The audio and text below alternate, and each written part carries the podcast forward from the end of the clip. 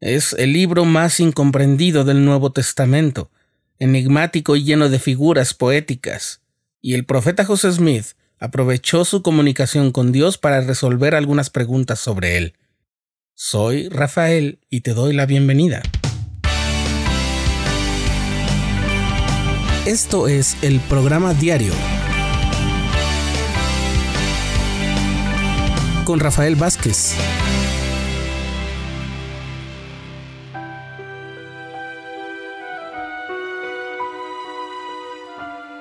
El último libro del Nuevo Testamento consiste en una revelación dada a Juan el apóstol. Se le permitió ver la historia del mundo, especialmente los últimos días.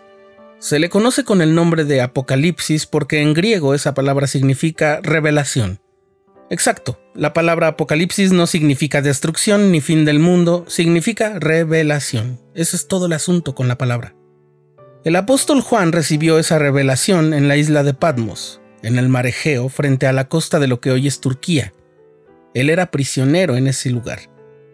Se desconoce la fecha exacta de la revelación, pero debió haber sido a finales del siglo I, por supuesto después de Cristo. Famoso por tener representaciones poéticas y estar lleno de imágenes espeluznantes y sorprendentes, el Apocalipsis ha sido objeto de múltiples interpretaciones, en especial concerniente a la forma como se habla de los últimos días.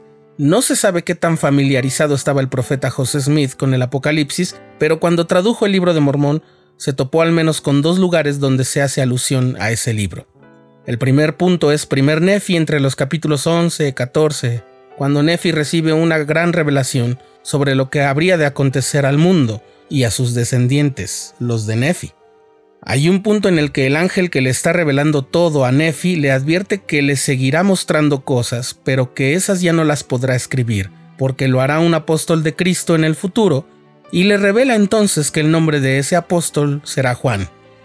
Después, casi al final del libro de Mormón, en el libro de Éter, Moroni, que es quien compendia la historia del pueblo de Jared, dice que llegará el día en que se cumplirán las profecías reveladas a Juan, y que así sabremos que el tiempo está cerca.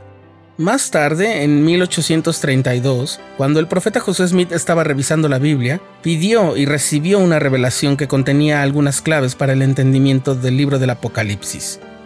Ahí el Señor revela que algunas figuras son más de carácter poético que otras, más bien simbólicas, y algunas otras sí son literales. Esta revelación está registrada en la sección 77 de Doctrina y Convenios. Para no hacer un spoiler, dejaremos que la estudies tú cuando lo decidas, pero para que no te desorientes, te dejaré este brevísimo resumen que ya está hecho como resultado de las ayudas reveladas a José Smith en los últimos días. Los primeros tres capítulos del Apocalipsis son una introducción al libro y cartas a las siete ramas de la iglesia en Asia, es decir, la península de Anatolia que hoy es Turquía.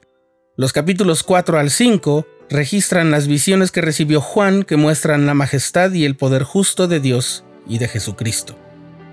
En los capítulos que van del 6 al 9 y en el 11, Juan registró ver un libro sellado con siete sellos. Cada uno de ellos representa mil años de la historia temporal de la Tierra. Estos capítulos tratan principalmente de eventos contenidos en el séptimo sello.